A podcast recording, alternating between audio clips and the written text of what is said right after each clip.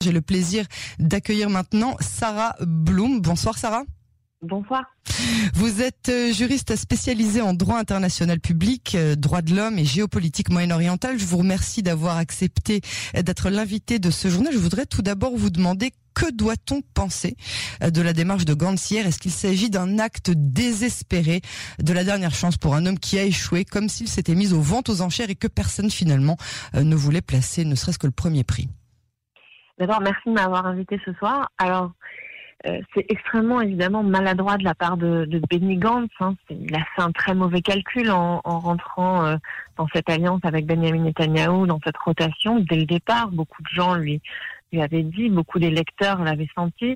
Euh, et effectivement, ça crée un, un, vrai problème de crédibilité aujourd'hui euh, quand il vient dire qu'il veut s'allier avec l'ensemble des, des, leaders anti-Benjamin Netanyahu ce problème de crédibilité, il s'en aperçoit vraiment trop tard. Il a, il a plus aucune euh, voix au chapitre, si vous voulez, au niveau politique aujourd'hui. C'est un peu comme dans un couple. Euh, une fois qu'on a qu'on a trahi, on est toujours suspecté de recommencer.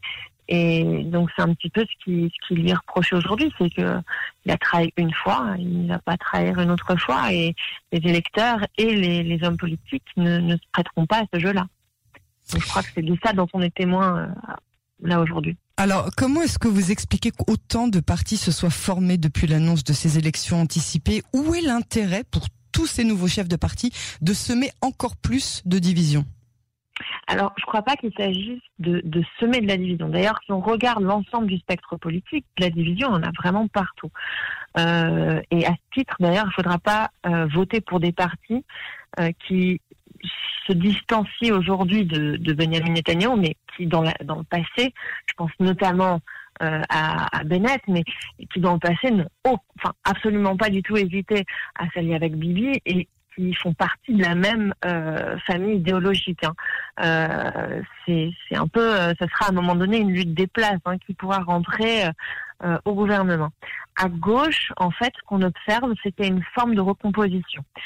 C'est dû en partie euh, évidemment au Covid et euh, au mouvement de contestation à la Mera qui en fait ont pointé les problèmes de, la société israélienne. Il y a, comme dans tous les pays d'ailleurs, hein, on le voit, les mouvements de contestation et le Covid ont vraiment, euh, euh c'est d'ailleurs l'économiste Philippe Aguillon qui l'a décrit le mieux euh, il y a quelque temps sur un plateau télé euh, en France, et vraiment il disait que c'était ça, c'était les, problèmes euh, interne de chaque pays qui émergeait de manière euh, puissante et qui, qui, qui éclatait au visage de tous.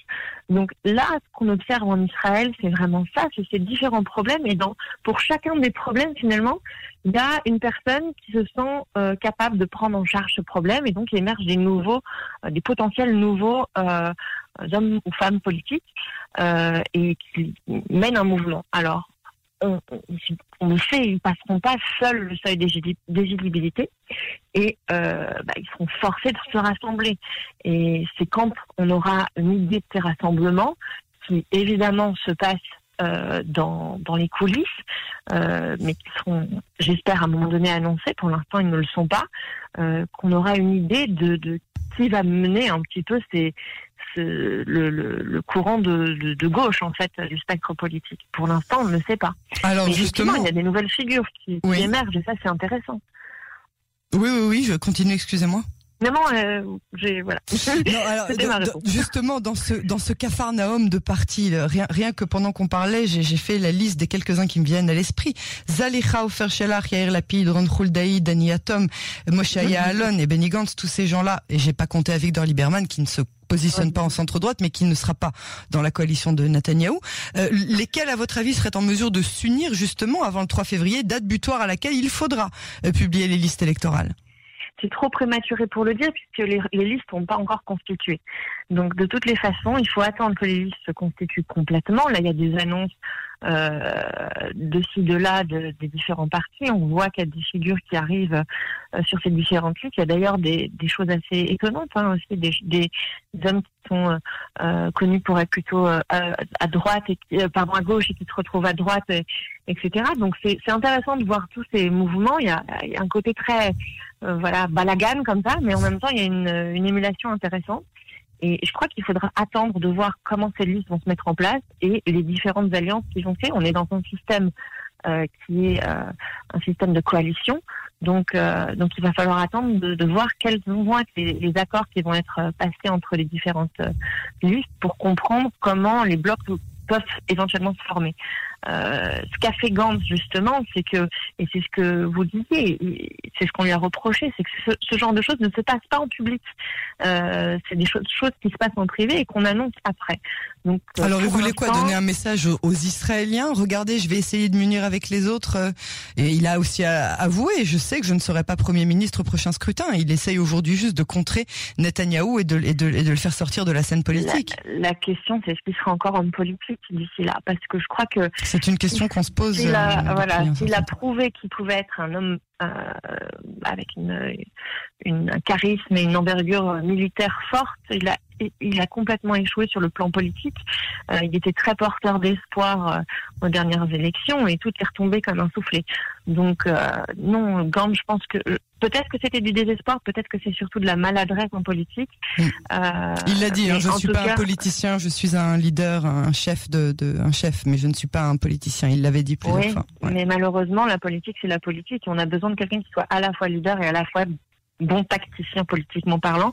La force de Netanyahou, c'est d'être un très bon tacticien euh, sur le plan politique. C'est ce qui fait qu'il est au pouvoir depuis, ouais, même un stratège, on peut le dire. Effectivement, il a toujours des coups d'avance, politiquement parlant. Euh, il faut qu'il y ait quelqu'un qui ait cette envergure-là face à lui euh, et qui soit en même temps capable de rassembler. Pour l'instant, ça n'est pas Gantz, ça c'est certain. Euh, il faut espérer que, que de ces différents partis et de ces alliances qui vont se créer euh, d'ici les quelques semaines à venir, il y ait quelqu'un qui émerge de ça et qui soit capable de lui faire face. Est-ce que avec les quelques minutes qui nous restent, les quelques secondes même qui nous restent, est-ce que vous pensez que euh, le retour de Yeshatid et de Carole Lavan c'est une option? Après les excuses plates de ce soir sur l'être Oui. Non, non, j'y crois pas du tout. Vous y croyez pas? Non, je crois pas du tout. Je pense qu'il y a une vraie division.